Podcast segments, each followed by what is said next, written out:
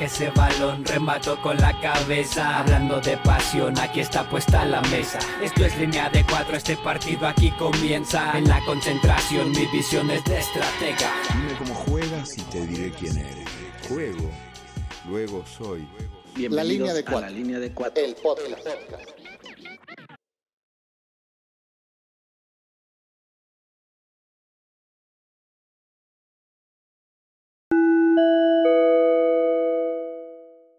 La alineación de hoy es traída a ustedes gracias a Alu, Conectando Contigo, empresa de servicios en el área del entretenimiento.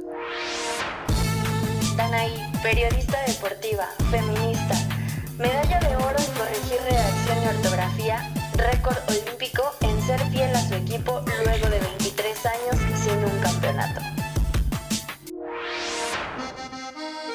César, Ciudad de México, periodista. Mis pasiones, escribir, el fútbol y la lucha libre. De Iztapalapa para el mundo. Iván, desde el Caribe mexicano. Chiva de profesión, ingeniero en sistemas por hobby.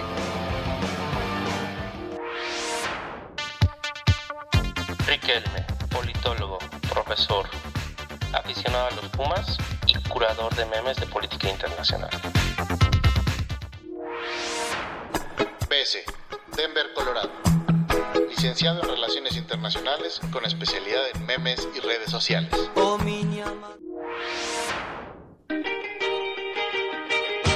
Gallo, Oxnard, California. La coca sin azúcar y los tacos sin cebolla. En mis tiempos libres musicalizo podcast.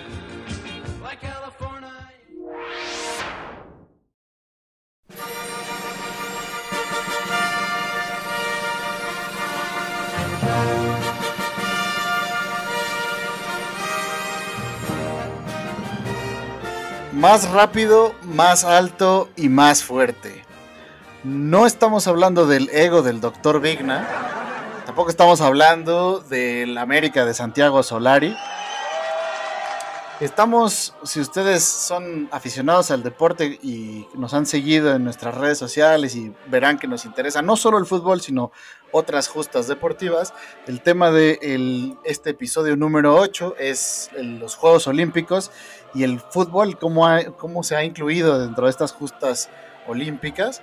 Y pues bueno, para eso trajimos a nuestra experta en temas deportivos desde Querétaro, una vieja conocida y amiga de todos nosotros, Danaí Martínez, ¿cómo estás? Buenas noches, buenos días, para no decir dónde estamos y a qué hora. ¿Cómo estás, Dana? Bienvenida a, este, a esta mitad de temporada. Hola, hola, pues muy contenta de regresar a la línea de cuatro. Muchas gracias por invitarme. Así es, ahí está la letra Q de nuestro eje de las 5 Cs, que hoy está un poco mocha, no vamos a decir quién falta, pero saludo a mis compañeros, ¿cómo están, chavos?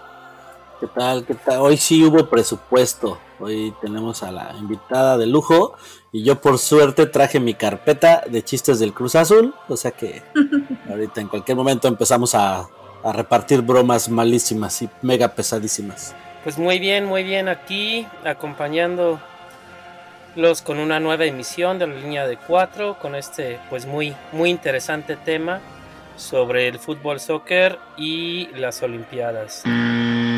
Pues el doctor Jafet y el buen Iván, quién sabe dónde se encuentran en estos momentos, pero probable- probablemente van a aparecer a lo largo de este episodio, así que no se lo pierdan. Y pues, ¿qué más muchachos? Pues nada, vamos a, a celebrar, a unirnos más bien a la celebración de los Juegos Olímpicos que se van a, que se están eh, clausurando el día de hoy, que estamos estrenando este episodio, así que pues envueltos en todos los bonitos sentimientos que nos despierta el espíritu olímpico, pues vamos a escuchar la editorial hecha por nuestra invitada y regresamos ya para platicar de, de todo un poco acerca de esta justa olímpica.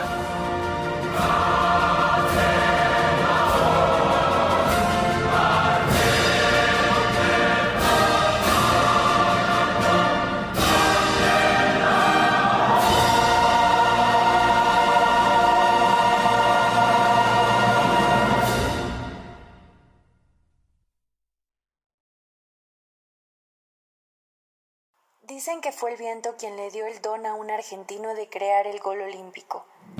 Cesario Onsari Gastó más tiempo de su vida que tachos en la cancha tratando de convencer que su gol no fue casualidad. Gol olímpico. El nombre fue cambiado. Originalmente se llamó el Gol de Onsari a los Olímpicos, pues aquel duelo entre Argentina y Uruguay fue pocos días después de que los charrúas se llevaron la medalla de oro en París 1924. A mí me gusta pensar que es gol olímpico porque no sucede con frecuencia. Incluso Cristiano Ronaldo y Lionel Messi, considerados de los mejores jugadores de la historia, y pese a que han hecho goles de todo tipo, el gol olímpico se les ha negado. El mismo Onsari intentó repetir la hazaña a lo largo de su carrera y simplemente no sucedió. Imposible olvidar los goles olímpicos anotados por David Beckham con el Galaxy, por supuesto el de Ronaldinho con el Flamengo, pero yo me quedo con el de Verónica Pérez con la selección mexicana en el duelo de semifinales en Veracruz 2014. Y si bien no fue con goles olímpicos, los favoritos siempre serán los Olímpicos de Londres 2012, aquellos futbolistas que nos dieron el oro, que rompieron los estereotipos del mal fútbol mexicano, que lograron trascender. Y tenía que ser en el único escenario en donde los sueños se hacen realidad, el único lugar en el que tu alma se funde con tres diferentes metales, donde juegas a ser un dios y terminas convertido en leyenda, los Juegos Olímpicos. ¡Gol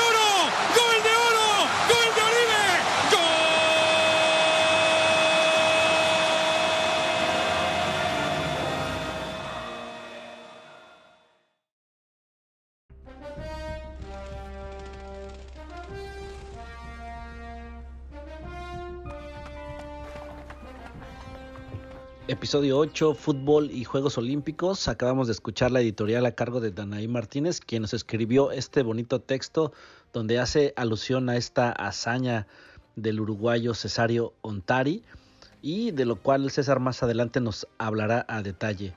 Bueno, pues tenemos este marco festivo, esta, hemos tenido estos días llenos de competencia y eso nos da pie para hacer el episodio del día de hoy, ¿o no, BC? Pues es, un poco es el pretexto ese, subirnos al tren de los Juegos Olímpicos y que todos vamos a ser expertos en esgrima, en natación y en clavados por 15 días para después olvidar todo y regresar a los chistes del Cruz Azul y a adorar al América. Y también sirve de pretexto que ahorita estamos todavía celebrando el título de, la, de Argentina en la Copa América y van a decir ustedes qué tiene eso que ver con los Juegos Olímpicos. Bueno, si a usted le dio gusto ver ganar a, a, Messi su primer título con la selección mayor de la Argentina. Eh, lo digo por Iván puntualmente, que está insufrible desde ¿no? su acento porteño. un, un nacion... Sí, sí, sí, ese nacionalismo chiva extrañamente es también muy argentino. Pero es luego que nos explique él. Exactamente. Le menciono el punto porque antes de ganar, bueno, de levantar este trofeo del fin de semana pasado, eh, si ustedes recuerdan, lo único que había ganado Messi junto al Kun Agüero era una medalla de oro en los Juegos Olímpicos del 2008 en China. Así que, bueno, tuvieron que pasar unos, unos 15 años eh, para que pudiera festejar algo con la selección. Y bueno, y Argentina pues llevaba 28 sin ganar nada, ¿no? Así que este es el pretexto. Así que vamos, vamos a empezar. Pero, ¿qué les parece si revisamos un poco de la historia, ¿no? De, porque al final es muy interesante ver que uno de los eventos que nos gusta más como aficionados al fútbol, que es la Copa del Mundo, tiene un poco su origen en, eh, en los Juegos Olímpicos y vamos a escuchar al respecto. Pues es muy interesante saber que la primera aparición del fútbol en el programa olímpico fue en la edición de París en el año 1900, es decir, fue en las segundas Olimpiadas que se, que se celebraron en la era moderna. Apareció por primera vez como deporte exhibición y con clubes que representaban a cada país.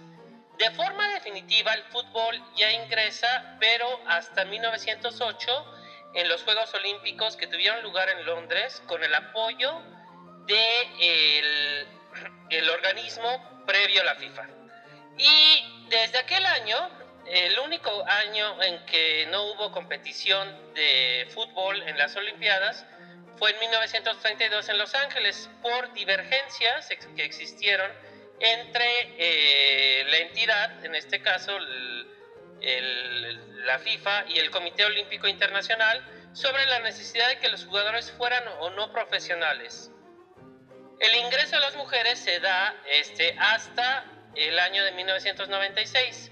Es muy interesante aquí ver cómo ha ido evolucionando y cuáles son las reglas que actualmente rigen al fútbol olímpico. Precisamente uno de los riesgos que existen considerando la popularidad del fútbol es que si cada una de las selecciones lleva a sus titulares, a sus grandes estrellas, a las Olimpiadas, pues estas podrían llegar a convertirse en una especie de mundial y reducir la atención de las muchas otras disciplinas y deportes que se practican dentro de, este, dentro de los Juegos Olímpicos. Entonces, desde 1992, la FIFA, para evitar esto, estableció que eh, jugarían este, jugadores de 23 años o menos y solamente las selecciones podrían llevar a tres jugadores mayores a esa edad. ¿No? Esa es la característica que, que, bueno, el reglamento que se estableció desde el 92 y de esta manera pues este, se está evitando pues este, este riesgo de que el fútbol sea la máxima atracción dentro de los Juegos Olímpicos. Y bueno, si lo revisamos, y esto es muy interesante, pues dentro de los Juegos Olímpicos el fútbol este, em, inició 30 años antes de que se celebrara el primer mundial oficial de fútbol soccer. Aparte, ahí lo que está interesante y era lo que les contaba un poco al inicio, es que en esos, en esos años 30, donde todas estas competencias estaban tomando forma y estaban organizándose estos entes internacionales que coordinaban todo esto, eh, fue una sorpresa en el mundo del deporte que le asignaran a Uruguay, un país desconocido pues, mayormente en Europa y demás, le asignaran la primera Copa del Mundo, ¿no? Y es debido a que ellos eran los bicampeones olímpicos de 1924 y 1928, y por eso fue como reconocimiento a esos logros que se les dio la sede del primer, del primer torneo de la Copa del Mundo, que también que también ganaron, porque bueno, fue en su ciudad. Y bueno, con estos formatos raros de ese entonces, con pocos equipos y demás. Por ejemplo, ahí yo estaba encontrando ahorita que mencionabas que el debut del, del fútbol en los Juegos Olímpicos en París, en 1900 y también en 1904 solo participaban tres equipos y obviamente pues varoniles, ¿no? O sea, porque pues la época todavía todavía no había danas ni patus en el mundo para, bueno, sí las había, pero todavía no les daban tanta voz, ¿no? Pero entonces así fue evolucionando para el 1908. Cuatro. Ajá. No, no, no, nada más mencionar que esas primeras participaciones eran más como de exhibición, o sea, no era considerado inclusive todavía como dentro del programa olímpico como tal, o sea, solamente como acotación. O sea, que ya pudieron imaginar a sus eh, patos y danas en color sepia, allá en los años 30. Exactamente, al ritmo del Charleston. De hecho, yo he encontrado una historia que decía que desde la primera edición de los Juegos, en, Atenas, en 1896, hubo unos partidos de exhibición, pero estaba eh, leyendo que hay como las historias se contradicen. Hay quien dice que pues, fue unos partidos que se jugaron por casualidad ahí, pero que no tenían nada que ver con los Juegos Olímpicos de entonces. Pero bueno, ya por ahí, por lo menos ya medio se empezaba a vincular esto de las patadas, ¿no? Entonces les digo, la evolución de cómo fue creciendo el torneo, en 1908 ya eran cuatro equipos, ¿no? Y como bien decía Riquelme, pues eran clubes que representaban a los países. Teníamos un equipo de Francia, un equipo de Gran Bretaña, que si ustedes se acuerdan del episodio de fútbol británico, recordábamos que sí se había, había, en los Juegos Olímpicos es donde Gran Bretaña participa como tal y no como los países separados que integran a esta nación. Pero bueno, en el 1912 y 1928 ya eran ocho equipos, del 36 al 92 ya creció a 16 y eh, bueno, ya desde el 96 para acá, es decir, desde Sydney, a, digo, desde, desde Atlanta para acá, eh, pues ya son 28 equipos, ¿no? Eh, lo cual es muy interesante y como ya dijo Riquelme, pues fue hasta 1996 hasta Atlanta, donde ya se incluye al deporte a femenil, bueno, al fútbol femenil específicamente como una competencia olímpica, ¿no? Sí, de hecho desde, desde 1908 hasta Río, más o menos tengo la cuenta, son 24 Juegos Olímpicos, o sea, como acotación también en los Juegos Olímpicos de Los Ángeles. No hubo fútbol, o sea, no se incluyó el fútbol como disciplina, porque para los gringos era un deporte pues que no, no les llamaba la atención, que no practicaban tanto, entonces se excluye del programa olímpico en Los Ángeles en 1932. Así es, y, sin duda pues ha tenido una importante evolución, ¿no? Conforme ha ido cambiando el fútbol, pues este se han ido introduciendo estos cambios en los Juegos Olímpicos y pues se ha buscado equilibrio, bueno, por una parte que desempeñe pues el papel de deporte de masas que tiene, pero por el otro pues evitar que sea el único foco de atracción o el principal foco de atracción dada pues la diversidad de, disciplinas, ¿no? Que, hay en los Juegos Olímpicos. Pero sin duda, pues es un punto muy relevante y no podríamos entender el fútbol en la actualidad sin pues la participación regular que ha tenido en, en los Juegos Olímpicos desde sus inicios, eh, desde 1900 y 1904 como deporte exhibición y ya posteriormente dentro del programa formal de, de las Olimpiadas. Y es que con este formato que nos explicaba Riquelme de que pueden ser selecciones menores de 23, pues el torneo olímpico se convierte como en una suerte de Copa Sub-23, ¿no? un Mundial Sub-23. Ya sabemos que existen los Sub-17 y los Sub-20, pero bueno, ahora se, añade este. Y, y, eso ha beneficiado a países que normalmente no destacan en las Copas del Mundo. Por eso tenemos campeones africanos, ¿no? como Nigeria y Camerún, que pues estaba, estaba leyendo que la, regla es que normalmente, bueno, antes en los, en los, en los 50 y demás, la, la Conmebol, en Sudamérica y la UEFA en Europa, eran los únicos que no podían llevar deportistas profesionales. Todos los demás se les daba, se les daba la oportunidad, nada más con la única condición de que fueran jugadores que no hubieran participado ya en una Copa del Mundo, para que fueran un poco más chavos. Y eso que mencionaba Riquelme, de que en el 92 fue cuando ya se instituyó esta regla de los de 23 años. Así es, a partir del 92, de Barcelona 92. O sea, está muy interesante porque pues eso nos permitió ver a una gran generación de jugadores que pues todos con los que todos crecimos que tuvieran sus primeros partidos de fogueo internacional en Copas del Mundo, ¿no? O sea, y así hemos visto, ahí creo que Gallo tiene la lista de jugadores que han participado pues siendo obviamente muy jóvenes este, en, este, en estos torneos.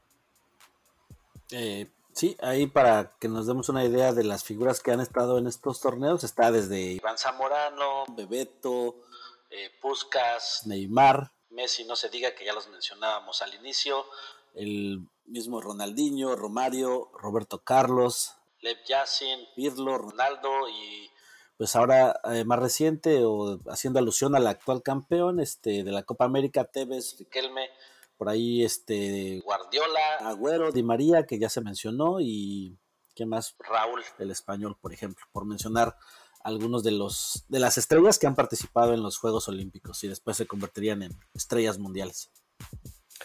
Y yo creo que en ese sentido, tanto a nivel de clubes como, bueno, a nivel de selecciones, como ya mencionaba a veces con las selecciones este, africanas, como a nivel individual los Juegos Olímpicos se convierten en una gran oportunidad para que todos estos nuevos equipos y estos nuevos jugadores encuentren un cauce para participar y pues finalmente no veamos una especie de redición del mundial, ¿no? Sino que eh, veamos nuevos espacios para eh, equipos interesantes. De, hecho, no es extraño que precisamente equipos africanos como Nigeria, Camerún, que han tenido participaciones destacadas dentro de los Juegos Olímpicos, pues eh, eventualmente se convirtieran en rivales muy importantes dentro de los mundiales. O sea, la base de, poder participar en los Juegos Olímpicos, pues eh, finalmente ha resultado útil para pues darle eh, fuerza a estos equipos y volverlos competitivos en otras instancias, ¿no? Particularmente en los mundiales de fútbol. Oye, y que aparte da pie como a clásicos dentro de las justas olímpicas, ¿no? O sea, todos recordaremos esta rivalidad entre Nigeria y Argentina, que parece que cada edición de los Juegos Olímpicos se vuelven a cruzar en semifinales o en final o en fase de grupos, y siempre son unos agarrones ahí entre, entre esos nigerianos que luego uno no sabe si de verdad cumplen la edad eh, o no. o, no, que da pie ahí a la sospecha. Pero esto que dice Riquelme es muy interesante, de cómo este formato al final este, sí condiciona o favorece a otras a otras a otro tipo de equipos y regiones del mundo y ahí por ejemplo si revisamos el medallero pues en nada se parece a las potencias futbolísticas que han ganado en las copas del mundo que sabemos que pues está concentrado en si no me equivoco, son solo seis países los que han ganado, en la mayoría, bueno, entre europeos y sudamericanos nada más. Eh, pero si, si revisamos el medallero, primero vamos a empezar, antes de que Dana me vea con ojos de pistola, eh, con el fútbol varonil, porque en el segundo tiempo, vamos a adelantarles, vamos a hablar del fútbol femenil. Pero bueno, si empezamos revisando el medallero de, de, los, de los varones, les pregunto, ¿ustedes qué país se imaginan que ha ganado más medallas de oro en fútbol? A ver, Gallo. Yo digo, yo digo que los malditos gringos. A ver, Riquelme, ¿tú alguna apuesta? ¿Quién ha ganado más medallas de oro en fútbol? Es, una pregunta interesante y pues dada las, las respuestas, pues uno podría, podría pensar hasta en la en Nigeria, por ejemplo podría ser. podría este, ser. Argentina. Ok, ok. A ver, vamos a darle la oportunidad a ver a, nuestra invitada. Yo, yo esta pregunta tiene truco, así que a ver si, a ver si sabe, Dani. yo, yo me imaginaría un, un país europeo, pero no me atrevo a decir cuál, pero yo me imagino que un país europeo podría ser. ¿Será Bosnia-Herzegovina, acaso? Eh, pues cerca, cerca, geográficamente cerca y, e ideológicamente por ahí. ¿Será Macedonia? Por, por, ahí, por ahí, muy bien. Pues miren, aunque no me lo crean, el, el país con más medallas olímpicas es Hungría. ¡Oh! Nunca lo hubiera esperado. Yo sé, yo sé, es una sorpresa para la, la, la Hungría de, de, de Pushkas, ¿quién se iba, ¿quién se iba a imaginar Exactamente, justo la época de oro, de hecho así, le llaman, el equipo de oro de Hungría, esa generación de Pushkas, de, ¿cómo se llamaban los demás? Este, Coxis. Ajá, yo me acuerdo de Coxis y de, Coxis y de Pushkas, pero bueno, toda esa generación eh, pues lograron ganar tres medallas, ¿no? Entre en, Helsinki fue el equipo donde arrollaban, Helsinki 52, metían de a 6, 7 goles y era una, una cuestión impresionante. Y es que eso es, esto es, ahí para, revisar rápido, Gran Bretaña tiene dos, eh, la Unión Soviética tiene dos, Argentina tiene dos, Uruguay también tiene dos, Brasil una, Alemania una, Yugoslavia una, Italia una, Polonia, España, Nigeria, Suecia, Bélgica, Checoslovaquia, Francia, Camerún, Canadá y desde luego México también tienen una. Así que ahí podemos notar una tendencia hacia los países de la Europa del Este, eh, del, bloque comunista, que se veían beneficiados por este formato que no permitía participar los futbolistas profesionales, aunque por ahí tenía truco, porque si eran amateurs, en el sentido de que no les pagaban por jugar fútbol, pero era lo único que hacían, aunque estaban registrados como militares o como miembros del partido, ahí del PECUS y demás. Eh, pues bueno, este, esta era la trampa y tanto es así que se benefició el bloque soviético o socialista de esto, que entre 1948, de las Olimpiadas en Londres, y 1980, las Olimpiadas en Moscú, 23 de las 27 medallas olímpicas fueron para naciones eh, de este bloque. Eh, las únicas excepciones son Dinamarca, Suecia y Japón, ¿no? Eh, pues bueno, ya que cae el, el, la cortina de acero, pues ya, eh, pues ya se cuela, se tropicaliza el asunto y bueno, ya en 2012 gana incluso México, ¿no? Pero está, está muy curioso este dato, ¿no? Sí, no, y además, pues apareciera aquí que estamos hablando de la selección del Politburo, ¿no? De hecho, esa selección húngara. De... Adelante, adelante. Sí, sí, vas, vas Dana. Ah, bueno, solo, solo iba a comentar que de esa selección húngara. Por favor, adelante. Solamente, gracias, solamente un, jugador, el defensa Denson Novak, Es el único que junto con su selección tiene tres medallas olímpicas. Ahí está el dato. ¿Qué tal? De- luego alguien que nos cuente la historia de la cámara húngara y si no, también podemos aprovechar que encontramos esta cápsula de color acerca del significado del gol olímpico, la cual nos va a platicar el buen César, donde quiera que se encuentre en el pueblo mágico que ande en estos momentos.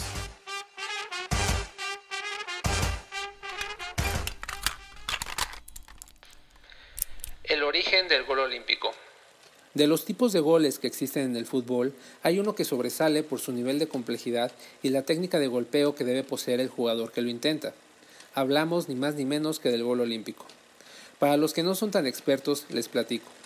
El gol olímpico ocurre cuando el futbolista mete el balón a las redes desde un cobro de tiro de esquina, es decir, a balón parado, desde una de las esquinas de la cancha, un lugar que se encuentra en paralelo a la portería. Por ello, el golpeo de balón debe ser exacto y con el efecto preciso para que el balón haga una curva y se meta a la portería, con la suficiente potencia y colocación para que ni el portero ni los defensas alcancen el esférico. ¿Y cómo surge el nombre de gol olímpico? La historia es curiosa. Hasta antes de 1924, este tipo de goles eran considerados como no válidos, porque el reglamento de aquel entonces decía que, al tratarse de un tiro de esquina, el balón debía ser tocado por algún jugador o el portero, y de no ser así se marcaba saque de meta. Resulta que en julio de 1924, la selección de fútbol de Uruguay consiguió el oro olímpico en los Juegos de París. Unos meses después, ya en Sudamérica, la selección charrúa decidió celebrar su logro con un par de juegos amistosos en contra del acérrimo rival, Argentina. El primer partido se jugó en Montevideo, Uruguay, con un resultado de 1-1. El juego de vuelta se disputó el 2 de octubre de 1924 en la ciudad de Buenos Aires, en el Estadio Esportivo Barracas. A los 15 minutos del primer tiempo se marcó un tiro de esquina a favor de Argentina. Lo cobró el jugador del Huracán, Cesario Onsari. El golpeo fue perfecto. El balón fue directo a la portería y se incrustó en las redes, ante la mirada de los defensores y el portero Charrúa. El gol fue marcado pese a los reclamos de Uruguay. Por fin se le hacía justicia a la belleza y complejidad que implicaba hacerlo. En un inicio la anotación fue bautizada como el gol de Onsari a los Olímpicos, por la medalla de oro conseguida por los uruguayos. Con el tiempo el nombre se simplificó a gol olímpico. Gracias a ese tanto, Argentina ganó ese partido 1 a 0. Al final el resultado fue lo de menos. El partido pasó a la historia por el tanto de Onsari. A partir de entonces esos goles fueron permitidos. A lo largo de la historia, pocos han sido los futbolistas capaces de hacer este tipo de goles. Se necesita mucho talento, valor y un poco de locura. ¿Y ustedes qué goles olímpicos recuerdan? Les regreso el balón, amigos. Muchas gracias César. Yo en lo particular me quedaría con el gol de la selección mexicana sub-17, la que fuera la postre campeona del mundo aquí en territorio nacional allá por el 2011. Pero para continuar con este y otros recuerdos de los Juegos Olímpicos y el fútbol, vamos a la pausa del medio tiempo y regresamos.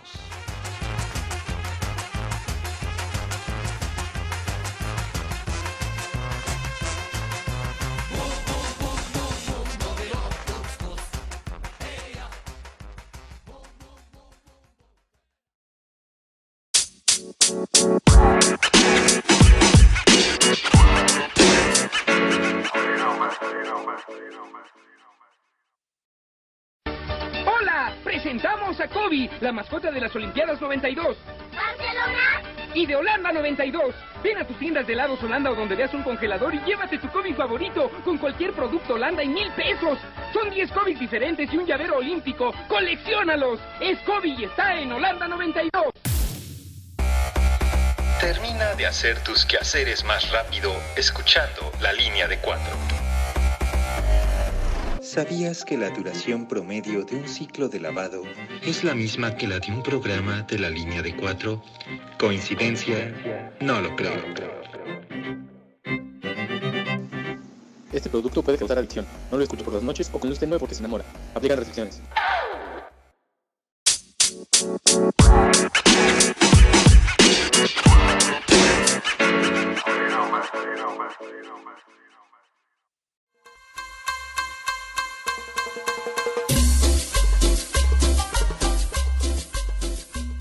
Segundo tiempo del episodio 8, mitad de temporada. De esta segunda temporada de la línea de cuatro con nuestra invitada de lujo, Danaí Martínez, que pueden seguir. ¿En cuáles, ¿Cuáles son tus redes sociales, Dana, para que te sigan? Danaí.mr en Instagram y DanaíMR en, en Twitter, con Y. Oye, pero antes de seguir, yo quiero decir algo. Si es sobre la muñeca de Dana, de Alex Morgan, Dana, ya te la mandamos pedir. O sea que en cualquier momento llega la Fayuca a Querétaro. No, o sea, Ya sí nada más estamos esperando que salga la edición con uniforme del Cruz Azul para que no nos la regreses. Pero si no, si no la encuentro, te la mando y la llevas a vestir ahí donde visten a los niños Dios. Y seguro te hacen el trajecito para tu Alex Nada más, de- nada más, si, si hay otra pandemia va a ser tu culpa, ¿eh? Ahí sí ya. donde se originó el pasito perrón, ahí la llevaré a vestir. Ándale. Oigan, oigan, no, pero. Bueno, pero estamos distrayendo la atención. ¿Qué era, qué era lo que nos querías decir? tengo, que decirles y, y tengo que regañarlos para variar, porque no puedo con ustedes. Pensé que ya habían aprendido del primer podcast, pero no es Olimpiadas. El término correcto es Juegos Olímpicos. Las Olimpiadas es el proceso que dura cuatro años en donde los atletas compiten para precisamente clasificar a los Juegos Olímpicos. Era todo lo que quería decirles. Sí, a ver si no la cagamos de ahora en adelante. O sea que ya saben. Fíjate, yo le dije a Gallo y como es bien necio me dijo, no, tú dilo así, no le... pero perdón, de verdad pare- no, no es programa con Dana si no nos caga, ¿va? Si no nos viene a regañar, pero muy, muy educada, muy linda. Sí, Eso sí, sí. sí, exacto. con- Al con- menos cuando estamos gra- cuando estamos grabando, ya fuera del aire sí. Se le salen Cuando te lo dicen, groserías. te pendejean así sonriendo, hasta se agradece, ¿no? Sí, pues ya, Pero bueno, que. Delicadeza para que, para que se aprenda. Ah, pero mira, ahí bueno, están ya- del Kaiser, ¿no? Se escuchó por ahí. Sí, sí, Kaiser también este, responde al, al regaño que ya no va, ya no va a decir Olimpiadas. Regresó Kaiser, eh, sí escucharon bien en el episodio 8. El día de hoy el Kaiser, nada, nada. pues, el Ah, día de hoy en los en las Olimpiadas, No, ya me, me largo, Bueno, me largo de aquí. Vamos, ahora sí, como les prometimos.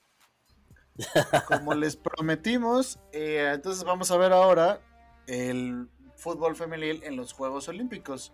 Como ya mencionamos, eh, inició apenas en el 96. nada- al Comité Olímpico nada más le tomó 96 años incluirlo en el programa, este, a pesar de que las mujeres llevan muchos años más jugando. Pero bueno, eh, pero ahora están y ahora el torneo se antoja que va a estar muy bueno porque bueno, pues están selecciones potencias eh, como Estados Unidos, evidentemente. Hay grandes figuras como las brasileñas que regresan por, en un- ahorita lo vamos a, abordar, pero bueno, y sobre todo eh, la selección mexicana, eh, ¿qué, qué esperamos? O no, no, no clasificó, ¿verdad? Ahora. No, no clasificaron, no clasificaron. Y precisamente, eh, bueno, antes de, entrar como de lleno con la selección mexicana, pues en los Juegos Olímpicos, como todos los deportes o como todos los eventos internacionales más bien, pues estaban llenos de mucho tabú. Yo creo que todavía hay algunos tabúes por ahí y precisamente a las mujeres no se les dejaba competir en muchísimos eventos eh, por este tema de que algunos inclusive con hojas de, de médicos eh, estaban muy seguros de que a la mujer le hacía un daño físico, un daño biológico el practicar algunos deportes. Entonces, de nueva cuenta, el machismo así siendo protagonista en impedir que las mujeres se desenvuelvan deportivamente. Y, caso curioso también, cuando se incluye en el programa olímpico que fue en el 96, empieza eh, la era de, de los Cuellar en la selección mexicana.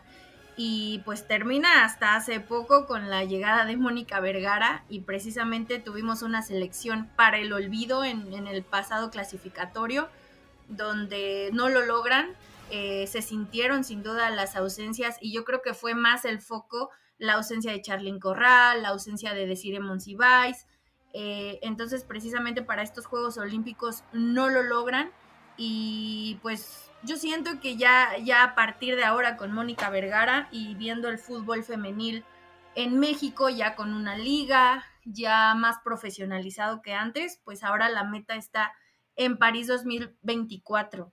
Eh, en sí, México solo ha tenido una participación en Juegos Olímpicos. Fue en Atenas 2004 y pues quedaron eliminadas en cuartos de final.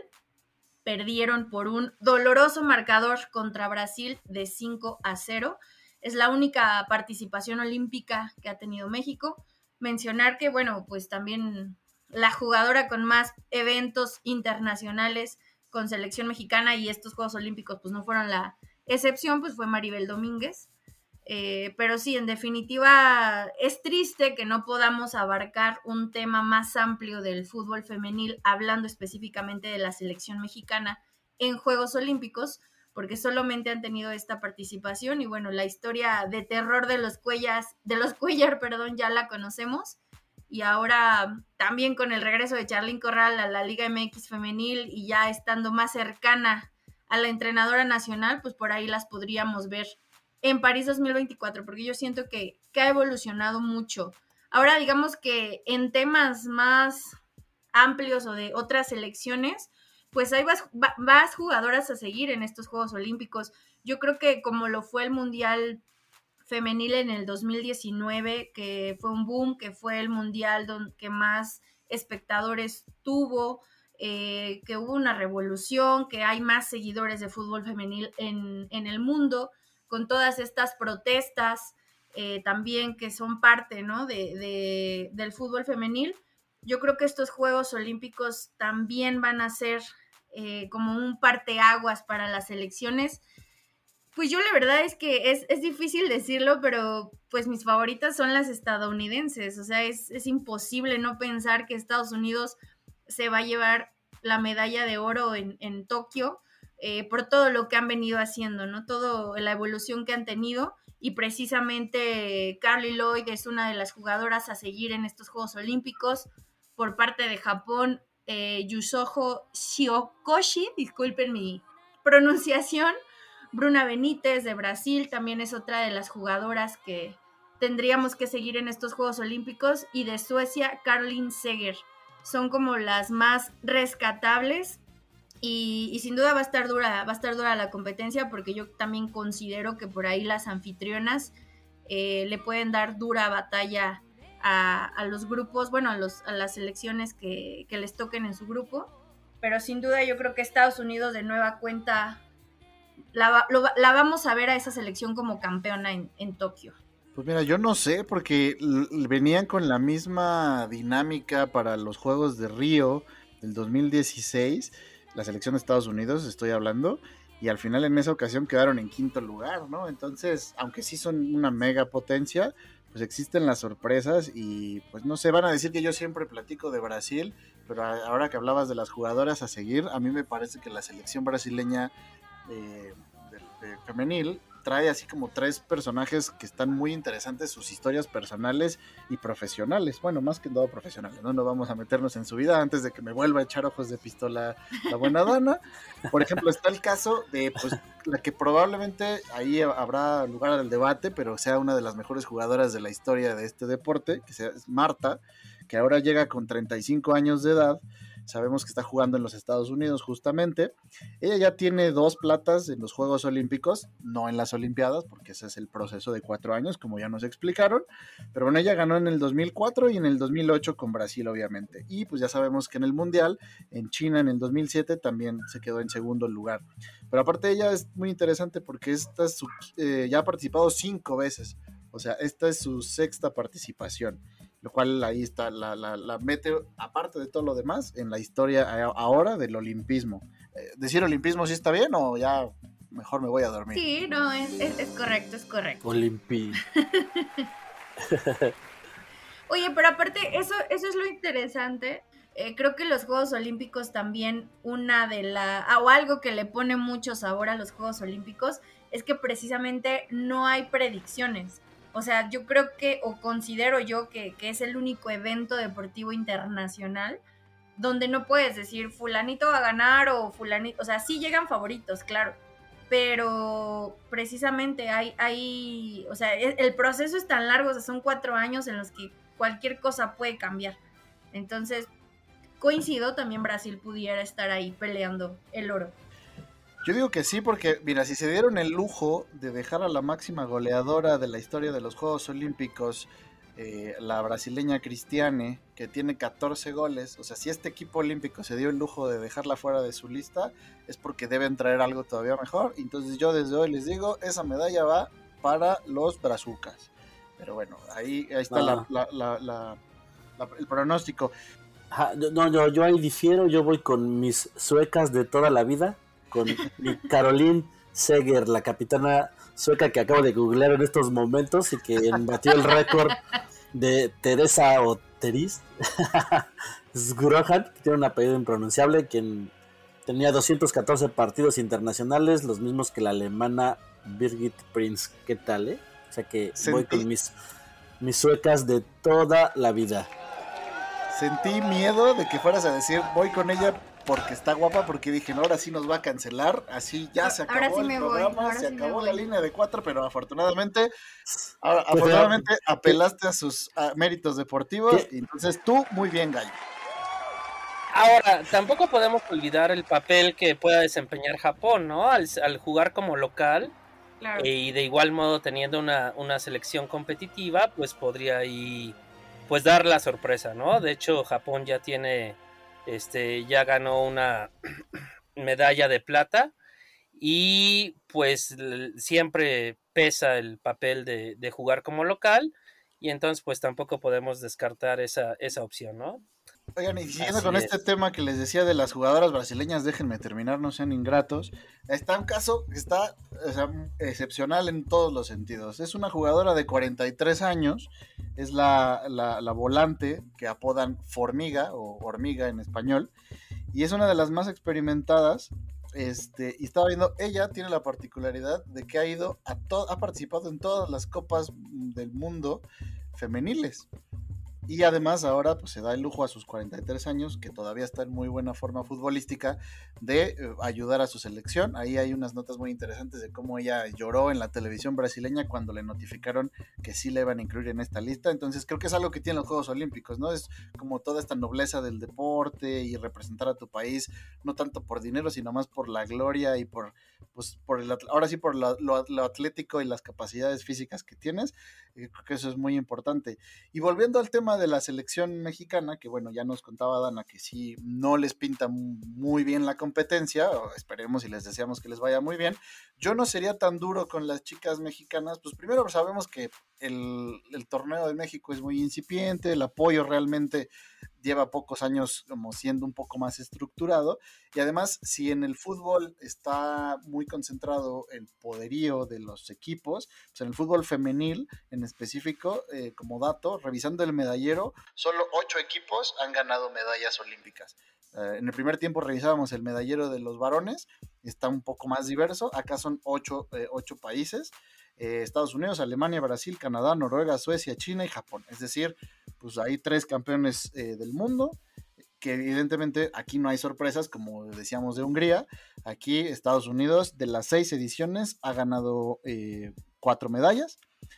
Alemania ha ganado tres. Y Brasil no ha podido ganar, lo que los hombres apenas lograron en Río 2016, ellas no lo han podido ganar, por eso yo ahora apuesto por ellas. Y como bien dice Riquelme, ahí pues las selecciones asiáticas que también destacan en los mundiales, pues también está China y Japón entre, entre que han ganado por ahí su medallita de bronce y de plata respectivamente.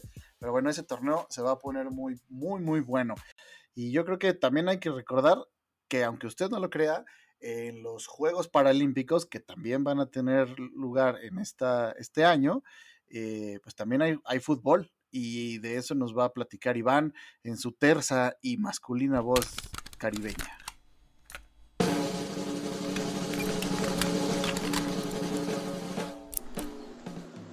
Bueno, y vamos a hablar ahora de una modalidad de fútbol que se juega en los Juegos Paralímpicos, que es el fútbol 5. Eh, no había un torneo como tal de fútbol, eh, no estaba considerado como un deporte paralímpico. Así que desde Atenas eh, 2004 eh, se juega, se presentó y se juega por primera vez el fútbol paralímpico. Brasil ha sido el campeón en todas las ediciones y también tienen su campeonato mundial, así algo así como el mundial de la, de la FIFA de cada cuatro años. eh, que igual se hace de, de- manera intermedia entre, entre cada edición de los Juegos Paralímpicos. ¿En qué consiste esta versión? Eh, los equipos de fútbol 5, como su nombre lo indica, son eh, cinco jugadores de campo y un portero. Todos los jugadores de campo, eh, llamémosle delanteros, medios, defensas, eh, deben estar clasificados como completamente ciegos o eh, en lo que se le conoce como categoría B1, lo cual significa que tienen eh, muy poca agudeza visual y o no tienen percepción de la luz.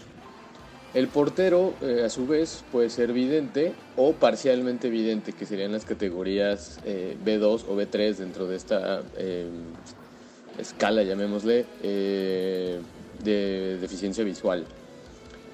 Ahora, para que, para que esto sea justo, eh, todos los jugadores de campo tienen que usar antifaces, digo, porque a lo mejor no, todos van a tener el la misma deficiencia visual.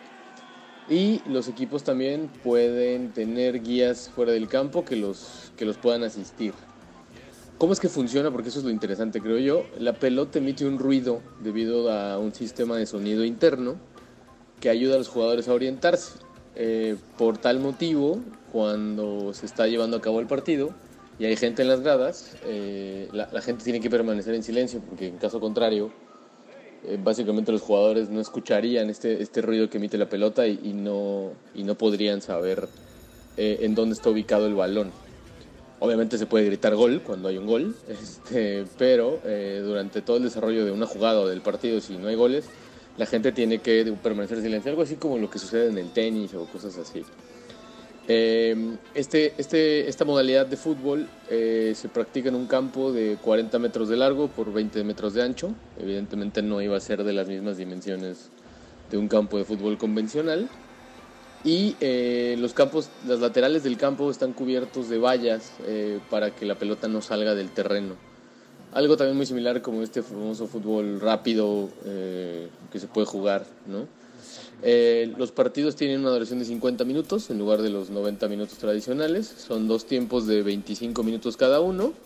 Y cada equipo puede solicitar un tiempo fuera, un tiempo muerto de un minuto en cada uno de los tiempos.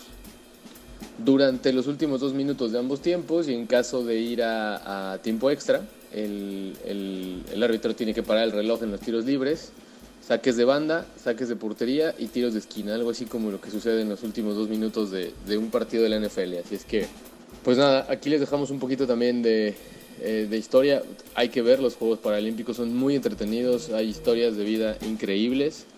Así que si tienen oportunidad de asistir o de ver eh, por la televisión, por internet, eh, los Juegos Paralímpicos, por favor háganlo. ¿Y por qué les parece si revisamos un poquito también de cómo va a estar el de los varones, ¿no? Eh, ¿A qué me dicen ahí de esa nota que salió hace unos días eh, acerca de que los jugadores a seguir iban a ser mi factor Laines, Dieguito Laines surgido del América y otro de la Liga MX, el buen Gignac, que bueno, ahí participará con Francia, que yo creo, ahí voy a tirar otro pronóstico, yo creo que el campeón sale de México o Francia. Ahí está, ¿qué piensan ustedes? El, el, híjole, yo lo, yo lo veo bien complicado. ¿No? Ni siquiera medalla. Pues este, optimista, llamémosle, ¿no? Tú, Dana, ¿qué, qué opinas? Es que creo que hay varios, varios factores eh, que, se, que se van a jugar en estos Juegos Olímpicos, porque a lo mejor y ya voy a parecer disco rayado diciendo lo mismo, ¿no? Pero hay que recordar que también se juega sin público. Eh, no sé, en el fútbol yo siento que esta parte también como que te pega más eh, siendo futbolista o para este deporte, no sé, como que la parte eh, psicológica eh, te pega más.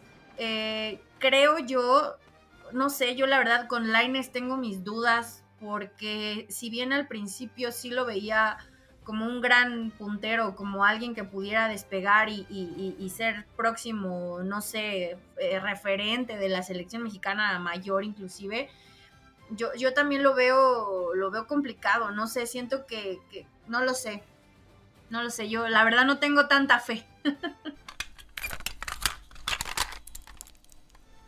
No sé, pero yo presiento que México va a ganar medalla, sí, pero va a ser la de bronce. Y creo que van a jugar contra los anfitriones. Se me hace que un 3-0. No, un 3-1. Y Córdoba mete gol. Y de penal. Con eso, ¿cómo ven? Yo, mira, nada más yo confío en la columna vertebral aportada por el Club América. En la portería Memo Ochoa, aunque tú no confíes en él. Mi Córdoba, Sebastián Córdoba rompiendo en la media cancha y adelante Henry Martin. ¿Qué más quieren? Sí, y, la verdad es que tenemos expectativas de hablar incluso de un campeón porque pues de esta competencia es donde tenemos el máximo triunfo que el fútbol mexicano ha, ha, logrado, ¿no? A nivel internacional, que es la medalla de oro en las Olimpiadas de Londres 2012.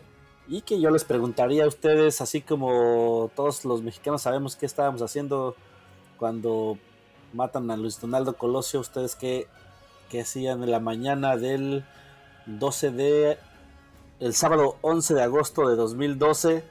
Me imagino que igual que quienes nos estén escuchando estaban pendientes del televisor porque parecía o fuimos testigos de algo inédito que fue la primera vez que una selección pues olímpica competía por una medalla de, de, este color, ¿no? Eh, todos lo vimos, todos sabemos un poquito ya la historia, pero si la recordamos, si recordamos un poco el paso de, de este camino al oro, pues no fue tan, tan, tan fácil, ¿no? Como se pensaba, ya que se venía de un último lugar. La base de esta selección había sido el último lugar en la Copa América de Chile, creo que 2011. Y había tenido pues una preparación con bastantes altibajos hasta que empiezan ahí los eh, pasa en primer lugar de grupo. Por ahí recuerdo un gol de Migio dos Santos a Senegal muy buena un pase de Oribe Peralta que se la, se la deja ahí de taquito.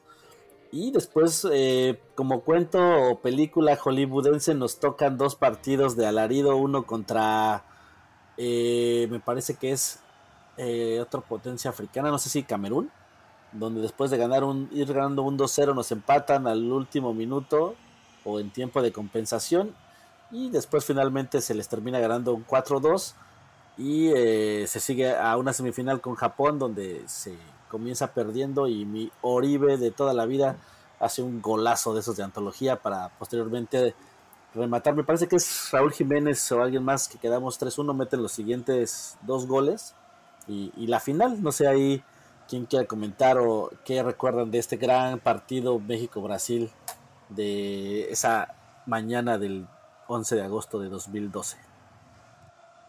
Pues, eh, recordar que realmente fue una, una, gran selección. Creo que de hecho, y no, no, no es este, pues extraño, que pues la, el desempeño futbolístico de México precisamente pues se ha concentrado en las selecciones juveniles, ¿no? La, eh, la base de esta selección pues fue la sub-23, digo, con excepción de los jugadores los tres jugadores que México podía llegar, pero pues lo que se recuerda de esa, de esa final es que eh, Oribe Peralta a los 28 segundos abrió el, el, el marcador del, del, juego, lo que terminó pues condicionando todo, todo el juego, todo el partido. A pesar de que Brasil era pues favorito para llevarse la medalla de oro, este por cierto, medalla que nunca, nunca ha ganado en Juegos Olímpicos. Eh, la actuación de México fue muy destacada, tanto a nivel de, de, del medio campo, el trabajo defensivo que logró pues neutralizar los, los duros embates de la, de la, de la delantera brasileña y pues el, el portero, ¿no? Que también fue muy eficaz en contener los ataques brasileños toda esta combinación llevó a que finalmente, este, en el minuto 75, Peralta anotara el, el, segundo gol y a pesar del descuento ya en tiempo de compensación, en el minuto 91 de Brasil, pues México logra este, ganar la, la, este, la medalla de oro y pues traer este muy grato sabor de boca a todos. ¿no? Sí. Dana, ¿ibas a comentar ahí algo? No, precisa, precisamente, bueno, el dato que da eh, Riquelme de, de, los 28 segundos, si no me equivoco, sigue siendo el gol más rápido en la historia de los Juegos Olímpicos. Eh, pues algo que también yo creo que hay que rescatar muchísimo de los Juegos Olímpicos son las emociones. Eh, no sé, la verdad es que yo esa vez fue la primera vez que lloré por la selección mexicana de fútbol eh, cuando ganan, ganan el oro.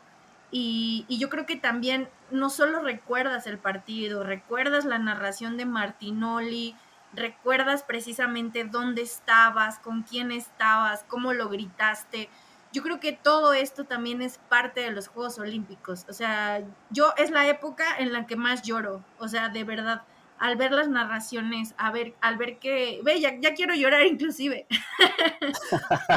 no, inclusive al, ver a los, a los deportistas que, que, eh, que, a lo mejor no se esperaban, ¿no? Que, que, iban, iban por una marca o que iban ya condicionados a lo mejor a no estar entre los tres primeros lugares como en ese momento, pues yo creo que nadie, ni siquiera Luis Fernando Tena se imaginaba estar en lo más alto del podio en Londres 2012 y, se logró. Entonces yo eh, eh, volviendo un poco a lo que hablábamos de que los Juegos Olímpicos es como donde no puedes predecir, creo que esta emoción también es parte, parte de esta justa veraniega.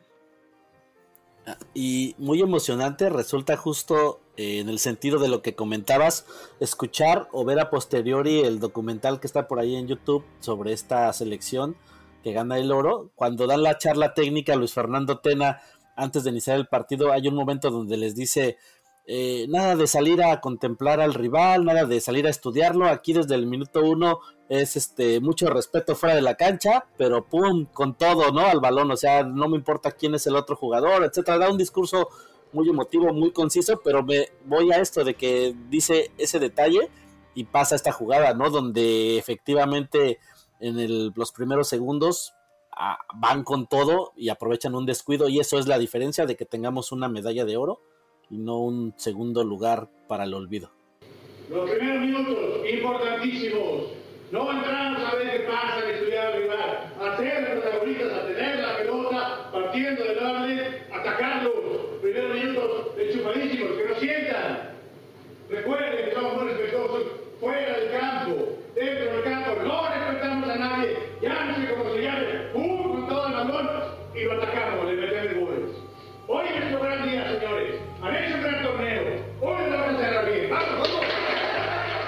Bueno, por ahí también hay otra parte que eh, padre de este documental donde según Diego Reyes dice que él le prometió a su mamá a los seis años que iba a ganar una medalla olímpica, y ahí lo dice, ya, ya que la ganó, pues está padre decirlo, quién sabe si será cierto, la mamá dice que sí, que le dijo que si no la ganaba, bueno, cuando los despide del aeropuerto, que si no la ganaba no regresaba a la casa, quién sabe si lo hicieron ya más por este, con fines eh, cinematográficos para el documental, pero por ahí está, está muy recomendable quien lo quiera ver y es un buen antidepresivo hablando de llorar, quien quiera o quien esté triste póngase a ver ese resumen de la narración de Martinoli, a ver los goles y se va a poner de muy buen humor. Sí, totalmente. Oro, el día que todo cambió, así se llama el documental por si quieren buscarlo. Y para despedir el episodio los dejamos con estas palabras de Luis Fernando el Flaco Tena sobre el oro olímpico de México en 2012. Nos escuchamos hasta la próxima. No hay gloria mayor para un deportista escuchar su himno nacional con la medalla dorada colgada al cuello. Fundamental puede ser el título. Llega entonces el centro, de gol.